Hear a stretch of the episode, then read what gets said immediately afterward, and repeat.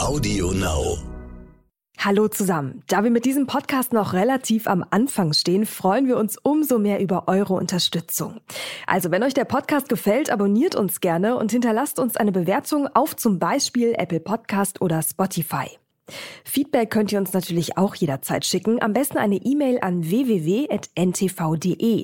Und jetzt geht's los mit der heutigen Folge. Kasachstan ist Deutschlands wichtigster Wirtschaftspartner in Zentralasien. Wir exportieren große Mengen an Maschinen und importieren vor allem Erdöl. Im letzten Jahr war das Land unser drittwichtigster Rohöllieferant. Außerdem ist Kasachstan dünn besiedelt, reich an Sonne und Wind und verfügt über wichtige seltene Erden. Heißt ein attraktiver Partner für den Ausbau erneuerbarer Energien. Mit 2.725.000 Quadratkilometern ist Kasachstan das neuntgrößte Land unserer Erde und sitzt auf vielen wertvollen Ressourcen, die Europa gerade händeringend braucht.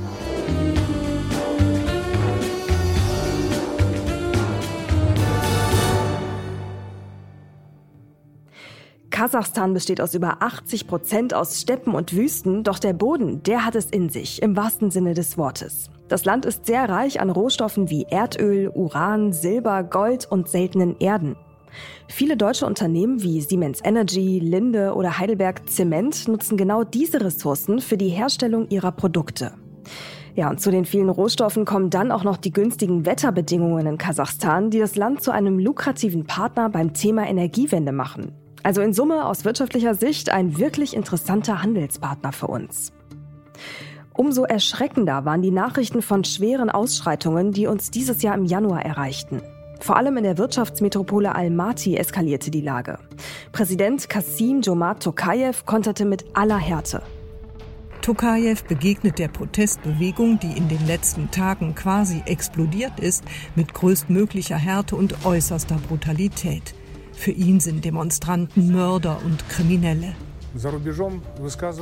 Terroristen haben öffentliches und privates Eigentum beschädigt und Waffen gegen Menschen gerichtet. Ich habe den Sicherheitskräften den Befehl gegeben, zu schießen ohne Vorwarnung. Das war vor neun Monaten.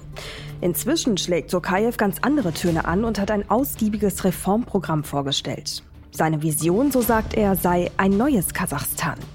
Eines, in dem das Parlament mehr Einfluss haben soll als früher üblich und in dem die Rechtsstaatlichkeit gestärkt werden soll.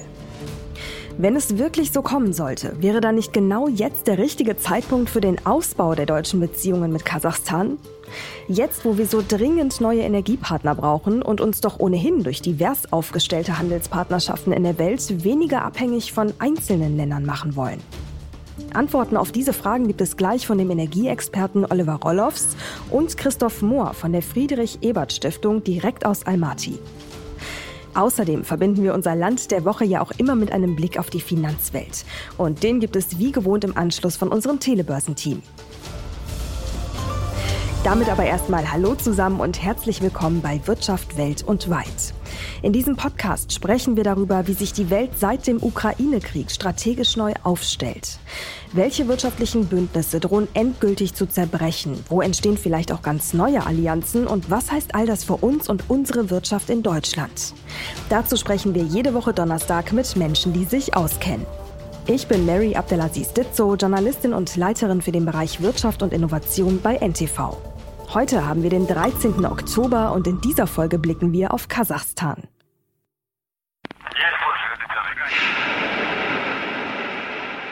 Mitten in der kasachischen Steppe, abgesperrt und streng bewacht, befindet sich der Weltraumbahnhof Baikonur. Von dort aus ist 1961, noch zu Sowjetzeiten, der erste Mensch überhaupt ins All gestartet.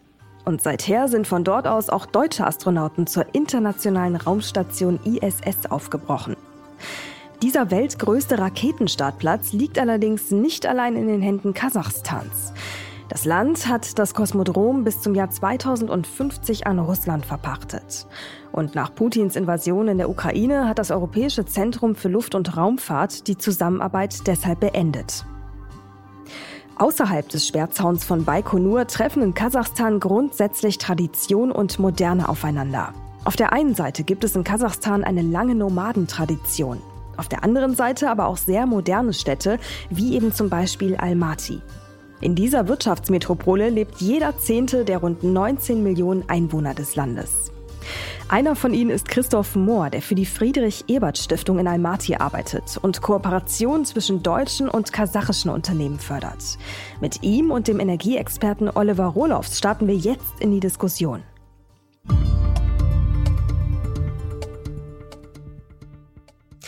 Herr Rohlofs, Herr Mohr, herzlich willkommen im Podcast. Schön, dass Sie hier sind. Schönen guten Tag. Guten Tag. Herr Mohr, ehrlicherweise ist Kasachstan für viele hier noch eine Art Blackbox. Das muss man einfach mal sagen. Eines der größten Länder unserer Welt, das Herz Zentralasiens, heißt es ja auch oft, mit super vielen Rohstoffen. Und doch tun wir uns irgendwie schwer, das Land politisch zu verorten. Ne? Also einerseits die Verbundenheit zu Russland, andererseits auch die klare Distanzierung Kasachstans gegenüber dem Ukraine-Krieg. Einige Experten finden das sehr mutig von Kasachstan. Sie leben und arbeiten ja nun dort. Holen Sie uns da mal ab. Was ist da los? Wie ist die grundsätzliche Haltung einzuordnen? Einordnen? Kasachstan befindet sich durchaus in einer, in einer schwierigen Ausgangslage. Kasachstan ist auf der einen Seite, wie Sie richtig gesagt haben, stark an Russland gebunden, historisch, kulturell, sprachlich, institutionell. Man befindet sich in verschiedenen gemeinsamen internationalen Organisationen. Man ist aber auch Nachbar zum, äh, zu China, großer, wichtiger Handelspartner, der zunehmend äh, präsent mhm. ist in der Region. Und gleichzeitig versucht man sehr stark zu balancieren, auch gegenüber den westlichen Partnern, die auch sehr stark präsent sind. Das heißt konkret, dass die kasachische Regierung eine sehr komplizierte, einen sehr komplizierten Balanceakt fährt.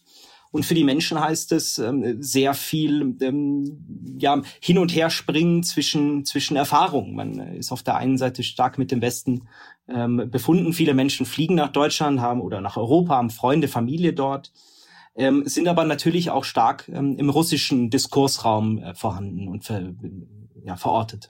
Jetzt ähm, muss man ja sagen, wenn wir gerade jetzt mal aktuell auf Kasachstan schauen, da passiert ja richtig viel. Ich meine, äh, Russland hat vor ein paar Tagen erst die Teilmobilisierung bekannt gegeben und seitdem flüchten extrem viele Menschen. Nach Angaben hier über 100.000. Wie, wie wirkt das auf Sie? Wie, was passiert da gerade in Kasachstan? Was ist da los? Das muss doch irgendwie zum Chaos führen. Nein, also soweit würde ich nicht gehen. Von Chaos kann man hier, kann man hier nicht sprechen. Aber mhm. man kann natürlich sagen, dass sehr, sehr viele Menschen die Grenze äh, von Russland nach Kasachstan genommen haben. Das sieht man ganz anekdotisch. Zum Beispiel in der Hauptstadt in Astana, da sind ähm, Schlangen vor den Banken, aber auch vor den staatlichen Behörden, wo man sich registrieren muss. Ganz, ganz viele Menschen suchen dringend Hotelzimmer, Apartments, Unterkünfte. Also man sieht sehr viele auch russische Kennzeichen. Kennzeichen, das ist alles richtig. Ähm, aber auf der anderen Seite muss man sagen, ähm, dass natürlich viele, viele Menschen schon zwischen den Ländern hin und her gefahren sind, dass viele Länder verwurzelt sind in beiden Ländern, Familien haben auf der anderen Seite. Also von, von Chaos zu sprechen, ähm, das ist sehr schwierig. Ähm, natürlich sorgt es aber äh, zu Anspannung. Das äh, ist im Bilde der vielen Krisen, in denen sich Kasachstan gegenüber ähm, gesehen hat, doch zu verorten. Heißt, ähm, dass die vielen Menschen, die aus Russland geflohen sind, schon dazu beitragen, dass gerade auf dem Wohnungsmarkt, auf dem Arbeitsmarkt Konkurrenzsituationen entstehen. Und das ist für viele Menschen natürlich auch erstmal schwierig. Mhm. Okay, dann rücke ich ab von dem Chaos und wir einigen uns auf, da ist politisch viel Bewegung drin, Herr Roloffs. Und damit würde ich jetzt einmal ähm, auf die Wirtschaft überschwingen. Ich meine, äh, wirtschaftlich gibt es ohnehin ja schon viel Potenzial, wie schon eben erwähnt, die großen Rohstoffvorkommen. Das Land, das ist ja auch schon der größte Erdöllieferant ähm, in der EU.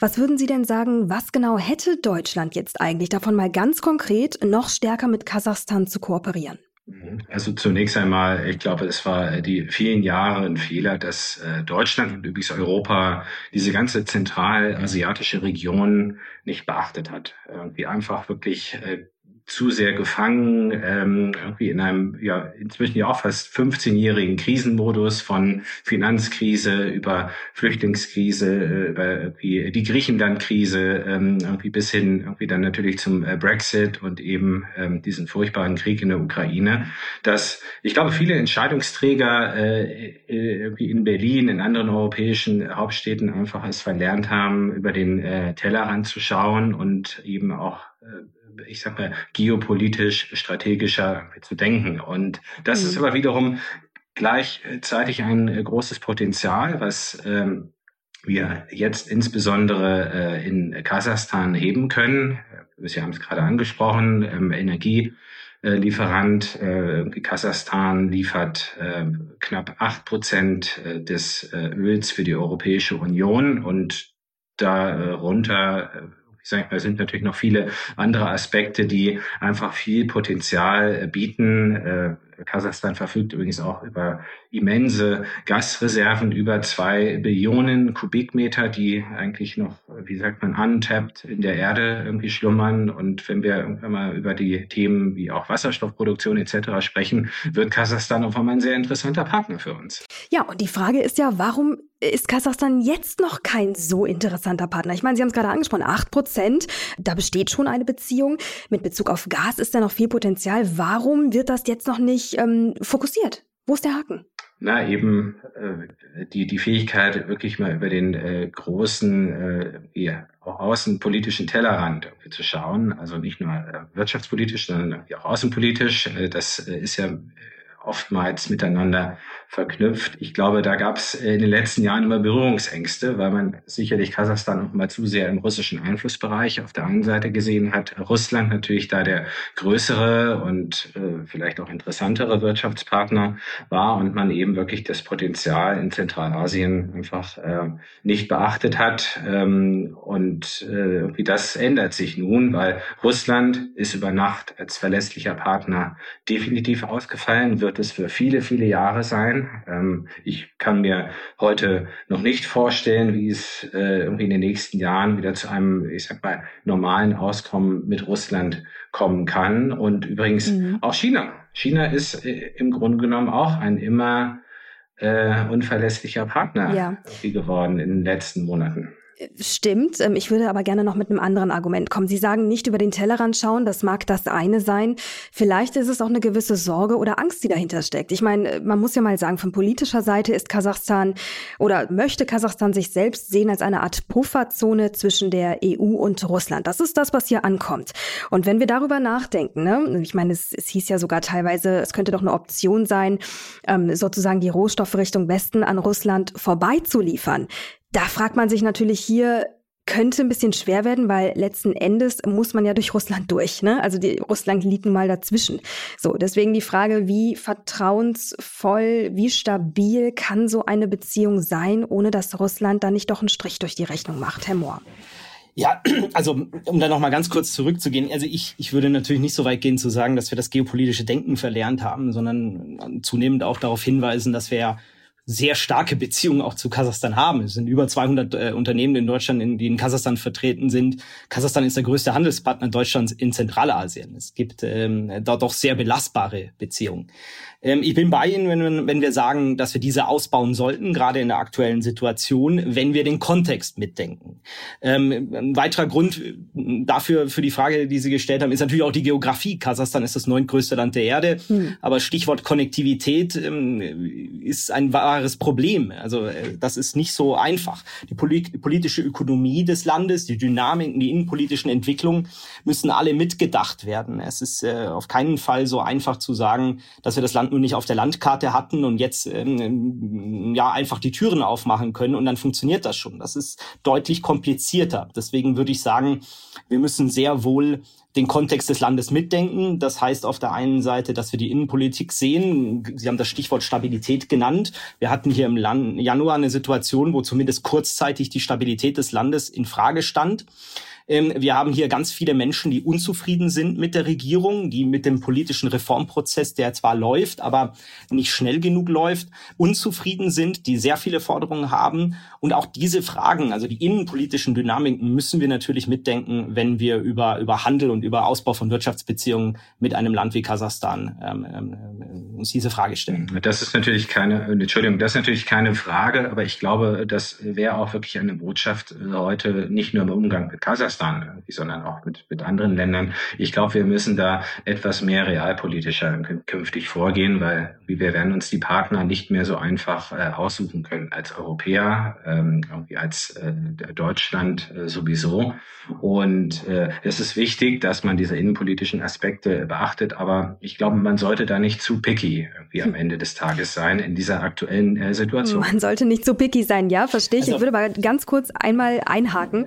Ähm, jetzt habe ich ich natürlich mit Ihnen beiden hier zwei Menschen im Podcast, die beide eher auf der Pro-Seite zu verorten sind. Sie haben natürlich auch ein gesundes Interesse daran, Kasachstan und die Beziehungen hier ähm, einfach als, äh, ja, ich sag mal, äh, in ein positives Licht zu stellen. Also umso kritischer gehe ich da jetzt natürlich rein, ne, um da auch ein Gleichgewicht reinzubringen. Und da möchte ich doch noch mal auf den Punkt zurückkommen. Wenn wir darüber sprechen, Russland als Gefahrenfaktor, wenn wir stärker mit Kasachstan handeln, ja, das würde ich gerne einmal kurz einordnen. Ich meine, Russland ist für Kasachstan unglaublich wichtig. Kasachstan ist Teil der sogenannten Eurasischen Wirtschaftsunion, ne, zu der eben auch Russland, Armenien, Belarus und viele weitere zentralasiatische Staaten gehören. Und es hat ja auch den Zweck eines gemeinsamen Binnenmarktes im Prinzip, ne, mit einer eigenen Zollunion, also ähnlich wie bei der EU. Deswegen nochmal die Frage, also wie wichtig einerseits ist Kasachstan auch für Russland? Wie schlimm ist es für Putin, dass er da jetzt sozusagen ein Land aus seinen vermeintlich eigenen Reihen ähm, vielleicht in irgendeiner Form partnerschaftlich verliert oder schon verloren hat? Und wie groß ist die Gefahr, nochmal die Frage für uns, dass Russland uns da irgendwie einen Strich durch die Rechnung macht und wir deswegen auch eher skeptisch sind? Also, also ich würde, ich würde es von der Hand weisen, dass das äh, verloren ist für Russland.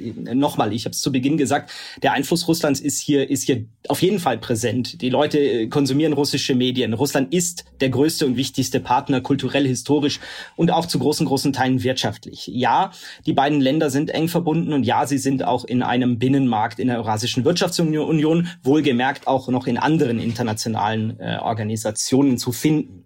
Was wir derzeit sehen, sehen, ist, dass Kasachstan, gerade der zweite Präsident Tokayev, eine kluge realpolitische Balancing-Politik, das nennt man im lokalen Kontext multivektorale Außenpolitik, fährt. Das ist kein neuer Ansatz.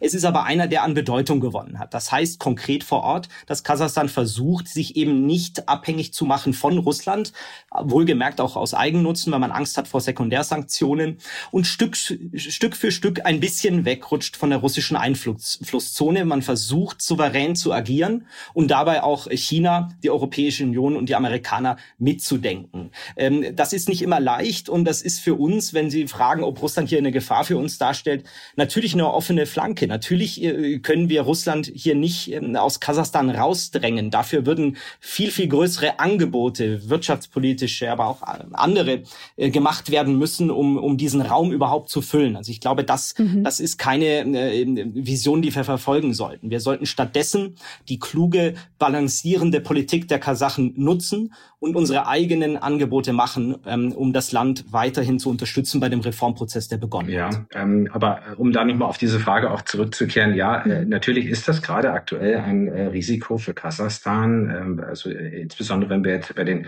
Export von Öl sprechen. Äh, das Öl fließt über russisches Territorium und es gab im Sommer da auch ähm, zeitweise Unterbrechungen. Irgendwie das sind ja immer so diese üblichen Druckmittel, die man aus Moskau irgendwie kennt. Das ist das klassische Kreml-Playbook, was man eben auch anwendet, mhm. wenn es, ähm, ich sag mal, missliebige Akteure gibt, die sich zu sehr irgendwie vom Einflussbereich Moskaus äh, entfernen. Und ich meine, das hat ja auch zur Folge gehabt, dass Präsident Tokayev ähm, ich sag mal, die Order gegeben hat, alternative Versorgungsrouten äh, irgendwie künftig zu denken und auch zu planen. Und ich glaube, hier wären wir stark, äh, wenn wir als Deutschland, als Europäische Union hier auch eine, ein Angebot machen, eben diese Pläne irgendwie zu unterstützen, irgendwie mit einem ich sag mal, äh, gleich oder auf Augenhöhe bestehenden Infrastrukturprogrammen, was alternative äh, Pipeline-Routen äh, etc. irgendwie baut. Irgendwie damit eben aktuell ist ja die Versorgung, es gibt eine Alternative, die ist aber wirklich sehr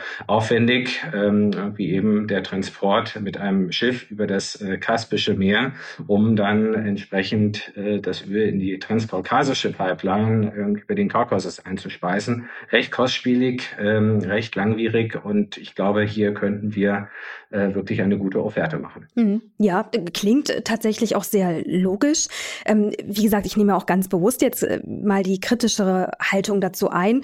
Und da muss ich dann tatsächlich auch nochmal einen oben drauflegen. Ne? Also die Frage ist ja auch, ob Kasachstan, wenn wir denn nun äh, die Beziehungen noch weiter intensivieren würden, ob Kasachstan diesen Druck aushält. Ich meine, es gab ja auch schon ähm, Reden und Worte von Putin und vom Kreml in Richtung Entnazifizierung Kasachstans. Das ist ja exakt das gleiche Wording, was ähm, Russland auch gegenüber der Ukraine angewandt hat. Und dann irgendwann kam es zur Invasion. Jetzt muss ich mal ganz naiv nachfragen, was glauben Sie denn? Ist das in irgendeiner Form ein realistisches Szenario, dass Kasachstan sozusagen das gleiche Schicksal droht wie der Ukraine? Ähm, ich glaube, ohne jetzt Herrn Mohr vorgreifen zu wollen, weil er sitzt natürlich vor Ort, ähm, äh, äh, es ist richtig, äh, es gab ja auch sehr prominente Vertreter des, des Kremls, die irgendwie Kasachstan ja auch ähm, als pure Erfindung etc. irgendwie dargestellt haben, als nicht existierenden äh, Staat, die mhm. Staatlichkeit generell in Frage stellen.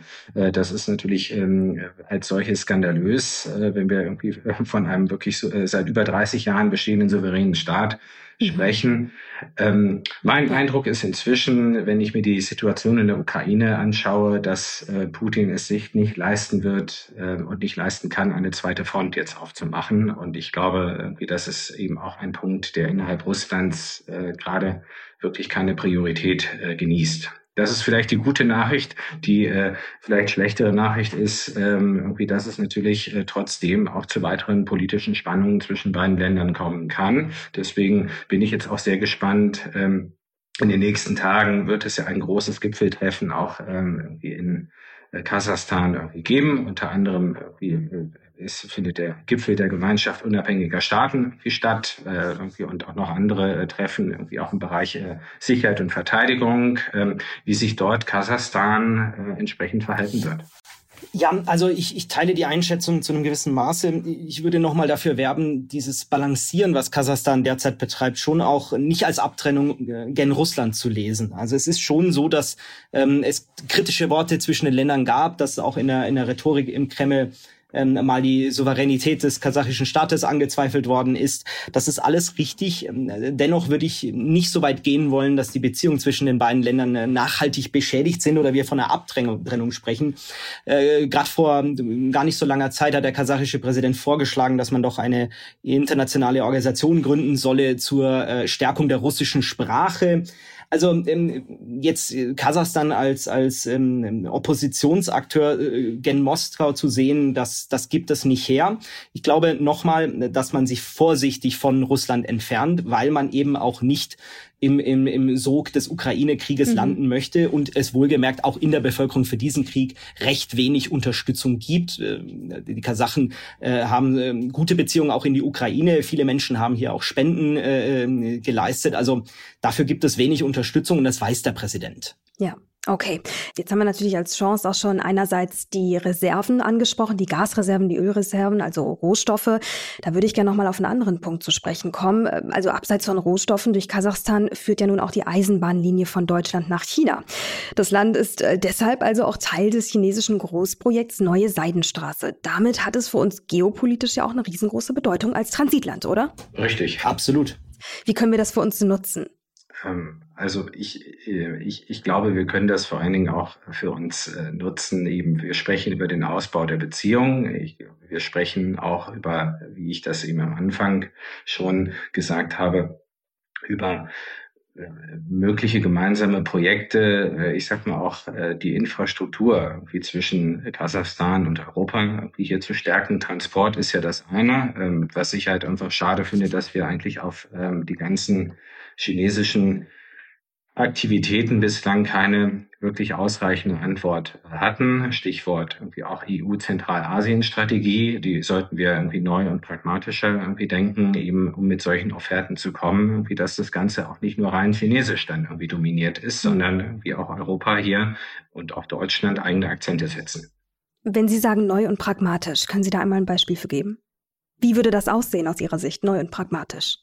Ähm, die, ich sag mal, äh, Ausbau der Pipeline-Infrastruktur, das ist ja das eine, was ich eben schon genannt habe. Das mhm. andere ist, äh, es gibt äh, seit 2012 zwischen Deutschland und Kasachstan ein äh, gemeinsames Rohstoffabkommen, was wir auch irgendwie, glaube ich, äh, noch gar nicht in der ganzen äh, Möglichkeit irgendwie ausgespielt haben. Und äh, das fällt natürlich irgendwie in den Bereich irgendwie Transport rein. Das fällt aber auch vor allen Dingen irgendwie damit rein, äh, dass wir, glaube ich, gemeinsam ähm, die Energie- und Mobilitätswende hier äh, wunderbar äh, voranbringen können, indem wir uns wirklich auch nochmal sehr stark auf den ganzen Bereich der Rohstoffe, der kritischen Rohstoffe, der seltenen Erden fokussieren. Ja, also ich sehe die oder ich lese die Zentralasien-Strategie der Europäischen Union schon so, dass sie zu einem gewissen Maße ähm, ja komplementär zur, zur chinesischen neuen Seidenstraße steht, denn beide Initiativen haben natürlich den Ausbau und die Anbindung Zentralasiens ähm, äh, unter dem Schlagwort Konnektivität zum Ziel. Ähm, deswegen würde ich Ihnen da so ein bisschen widersprechen. Das ist vielleicht noch nicht so weit, wie wir es gerne hätten, aber natürlich ist das äh, in der Zentralasien-Strategie ein wichtiger Punkt. Ähm, also wir teilen ähm, ähm, die Betrachtung Zentralasiens als, als Raum des Transites ähm, ähm, und, und teilen die Initiative, hier ähm, bessere Infrastruktur zu schaffen. Ähm, das ist dahingehend relevant, weil natürlich der zentrale asiatische Markt als solches recht klein ist. Ich meine, in Kasachstan leben 18, äh, fast 19 Millionen Menschen. Das ist ähm, an sich klein. Natürlich ist ähm, bestimmte Güter ähm, sind relevant auf der Schiene und das ist natürlich dann interessant, wenn man damit auch den chinesischen Markt anspielen kann. Aber ich würde noch einen Schritt weitergehen und würde damit auch so ein bisschen auf den Punkt zurückkommen wollen, der Herrn, äh, der Herr Rolloffs äh, vorhin gemacht hat, nämlich ähm, ähm, die, die, ja, die Pragmatismus, die, die pragmatische Herangehensweise, die sie, die sie fordern. Ich, ich teile das äh, wirtschaftspolitisch, das ist richtig. Aber ich würde so weit gehen wollen, dass die Zeitenwende, die, die Olaf Scholz ausgerufen hat, ja, schon auch klar macht, dass Politik und Wirtschaft ähm, nicht mehr im Weiter so vorantreiben können. Also es ist nicht so, dass wir der Ausbau der Beziehungen zu Kasachstan nur unter dem wirtschaftspolitischen, ähm, unter der wirtschaftspolitischen Brille betrachten können. Wir sind eben nicht werteneutral und unsere geopolitischen Interessen leiten sich eben nicht nur aus unseren wirtschaftlichen ähm, Bedürfnissen ab. Das möchte ich nochmal in den Raum stellen und deswegen habe ich vorhin gemeint, dass wir genau hingucken müssen, wie die innenpolitischen Dynamiken in Kasachstan verlaufen.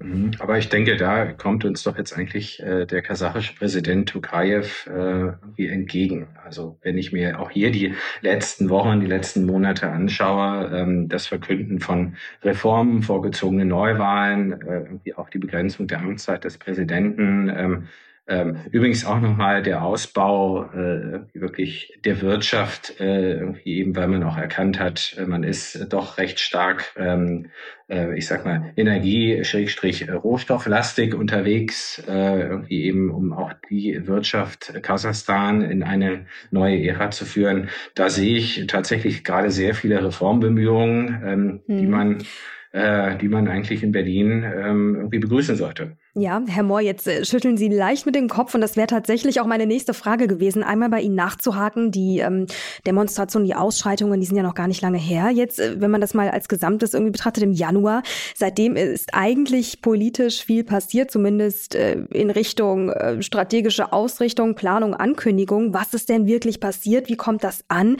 Hat sich der Zustand denn tatsächlich beruhigt? Beruhigt hat er sich auf jeden Fall und das auch, auch ziemlich schnell. Also ich äh, bin am Ende des Januars äh, durch die Straßen Almatis gelaufen und da hat sich mehr oder minder ähm, äh, fast alles so angefühlt wie immer.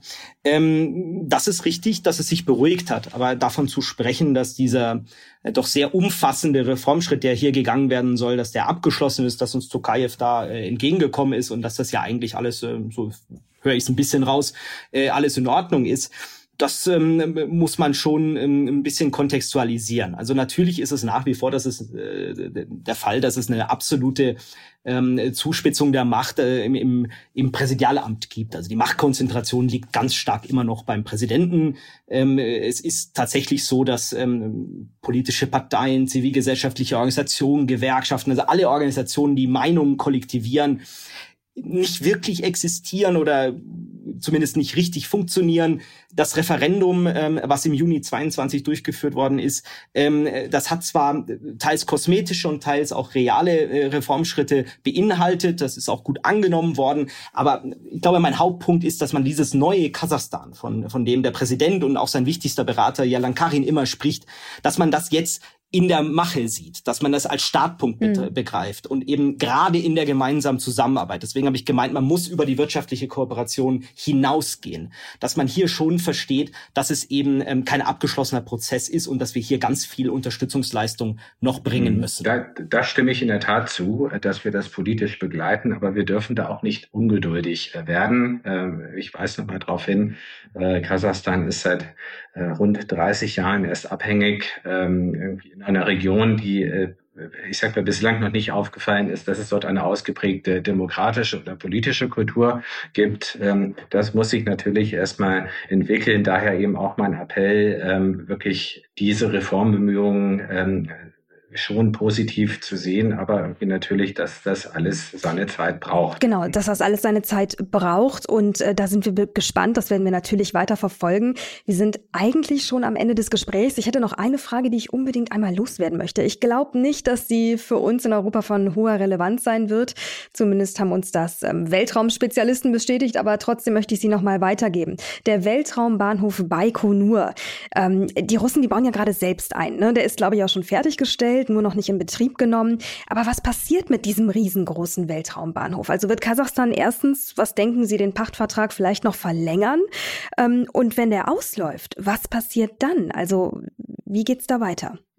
Das ist, äh, das ist eine sehr schöne Frage. Also ich meine, jetzt ist erstmal Fakt, der Pachtvertrag mit der Russischen Föderation ähm, äh, geht bis in das Jahr 2050. Ähm, jetzt kann man natürlich mal sagen, äh, Verträge kann man auch äh, äh, während der Laufzeit äh, kündigen. Ich glaube jetzt nicht, dass man so weit gehen würde in Astana, in der Hauptstadt, äh, irgendwie das jetzt zu erwägen. Aber ähm, wir haben natürlich äh, insgesamt viel Dynamik irgendwie erlebt. Ähm, ich sehe aber auch, wie auch eine andere Dynamik, die es vielleicht auch für Russland gar nicht mehr nötig macht, ähm, den Weltraumbahnhof Baikonur auch künftig zu nutzen, weil Russland selber baut einen eigenen Weltraumbahnhof, den es eigentlich schon gibt, aber der wird weiter ausgebaut in Vostochny am Pazifik. Ähm, und ich äh, glaube, da wird die Reise hingehen. Und das ist aber wiederum, ich sag mal, auch eine wirklich schöne Überlegung, auch wenn im Moment, äh, ich sag mal,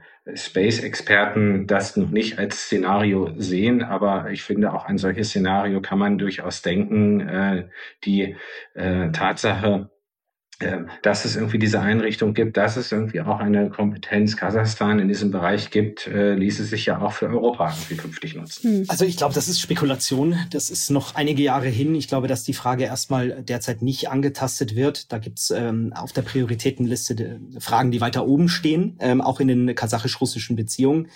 Ähm, ich glaube, dass man vielleicht abschließend noch erwähnen sollte, und da fällt diese Frage drunter, dass äh, der ganze eurasische Raum, das ganz zentrale sind und damit auch Kasachstan in einem in einem Auslotungsprozess ist. Und dieser Auslotungsprozess, der wird sich gestalten. Man wird sehen, ähm, äh, wie einzelne Fragen dann in der Folge beantwortet werden. Und da ist die Baikonur-Frage sicherlich eine, die irgendwo in den äh, unteren Plätzen dann auch ihre, ihre, ihre Antwort finden wird.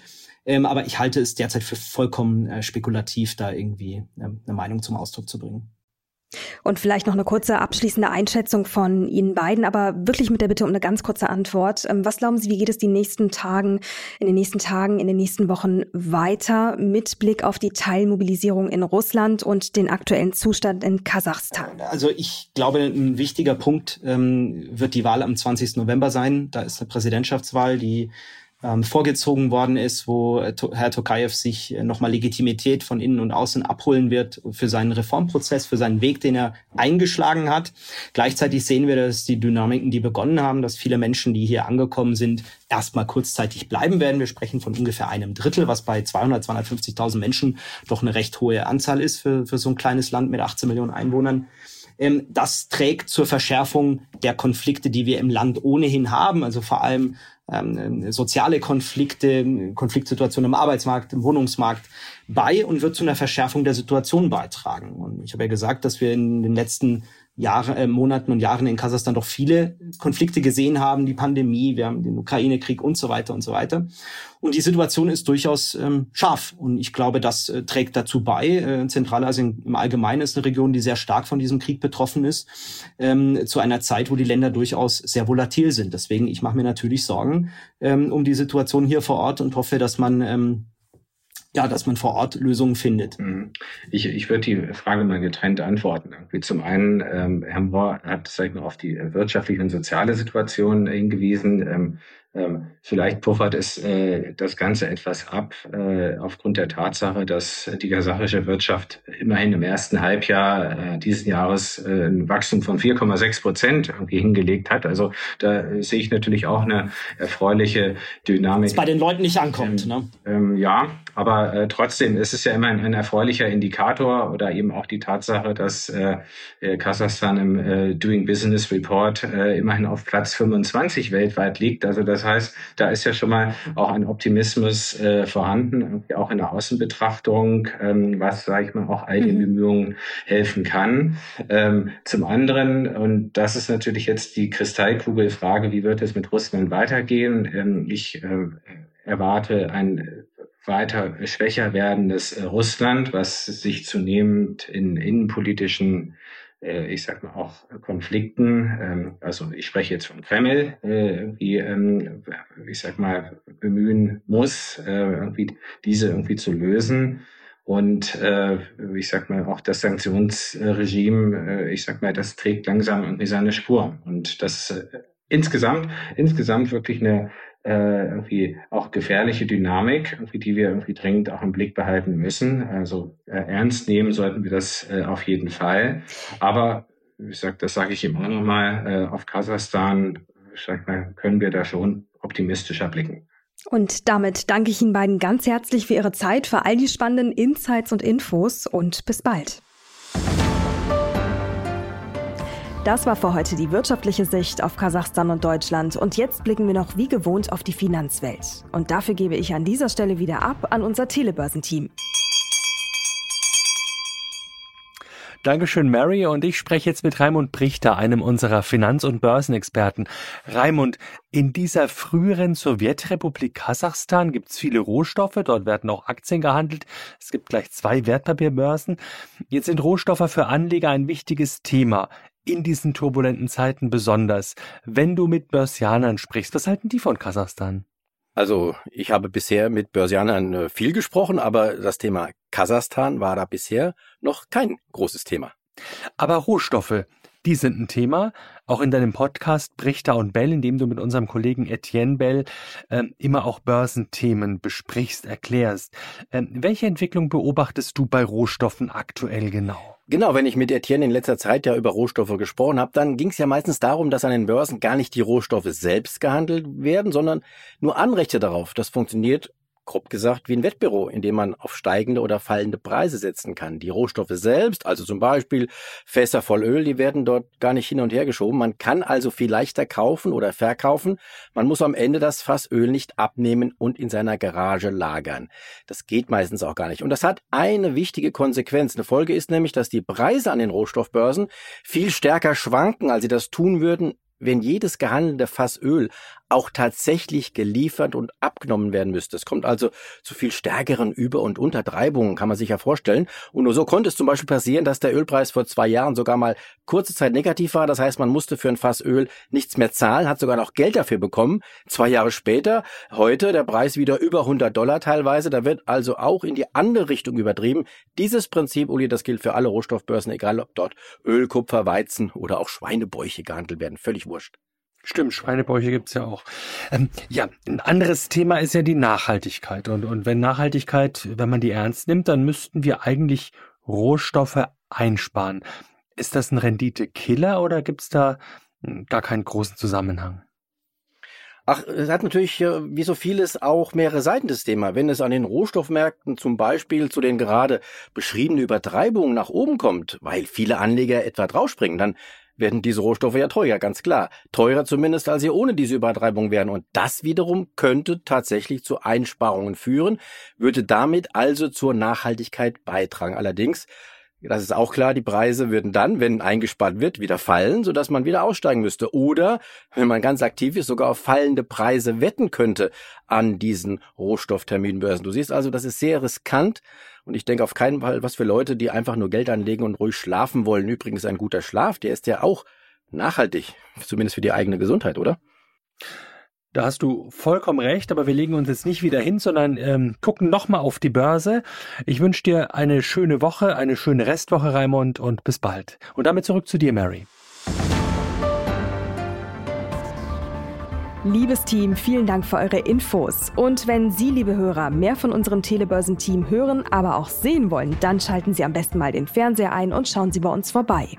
Auf NTV informieren die Kolleginnen und Kollegen des Telebörsen-Teams Sie jeden Tag über alles Wichtige von der Börse, über News aus der Finanzwelt und das Neueste aus der Wirtschaft. Redakteure dieses Podcasts sind Andrea Sellmann, das NTV Telebörsenteam und ich, Mary Abdelaziz Ditzo. Und produziert wird dieses Format von Wei Quan aus dem Team der Audio Alliance. Und zum Schluss noch unser kleiner obligatorischer Hinweis. Dieser Podcast ist keine Anlageberatung. Vor dem Kauf von Aktien, Anleihen oder anderen Geldanlagen sollten Sie sich unbedingt noch anderweitig informieren. Nächste Woche dann geht es um die wirtschaftlichen Beziehungen zwischen Deutschland und den Vereinigten Arabischen Emiraten. An dieser Stelle aber erstmal ganz lieben Dank fürs Zuhören, bleiben Sie uns treu und machen Sie es gut. Bis zum nächsten Mal.